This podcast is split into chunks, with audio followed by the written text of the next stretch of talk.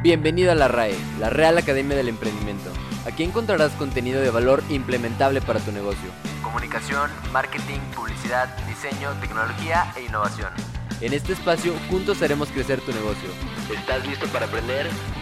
La mayoría de nosotros hemos escuchado de TikTok por lo menos alguna vez. Esto se debe que esta red social ha crecido increíblemente desde su nacimiento en el 2016. Con más de 1.500 millones de descargas y 800 millones de usuarios activos al mes, TikTok es una herramienta que cada empresa debe de aprovechar. Hola, soy Arturo Luna de Límbico y en el podcast de hoy te hablaré de TikTok. ¿Qué es TikTok? Es una red social basada en compartir videos cortos de un minuto o menos. El contenido es variado.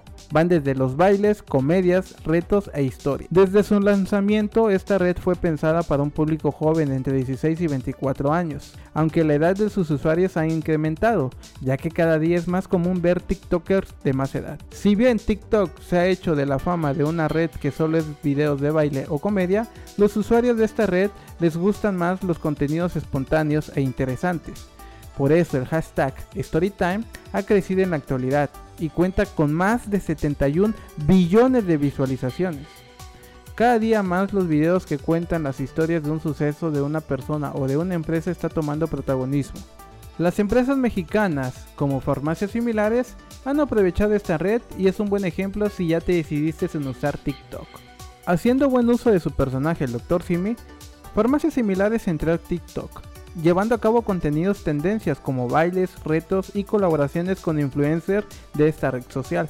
Aunque tu empresa no tenga la magnitud o un personaje como esta farmacia, sí puedes tener presencia y te digo cómo. Antes de iniciar tu marketing en TikTok, debes analizar si tu boya persona está presente. Si no es así, no significa que ya no puedes hacer videos.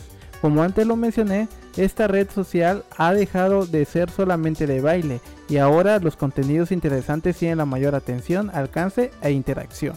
¿Qué tipo de contenido puedes publicar? Storytime.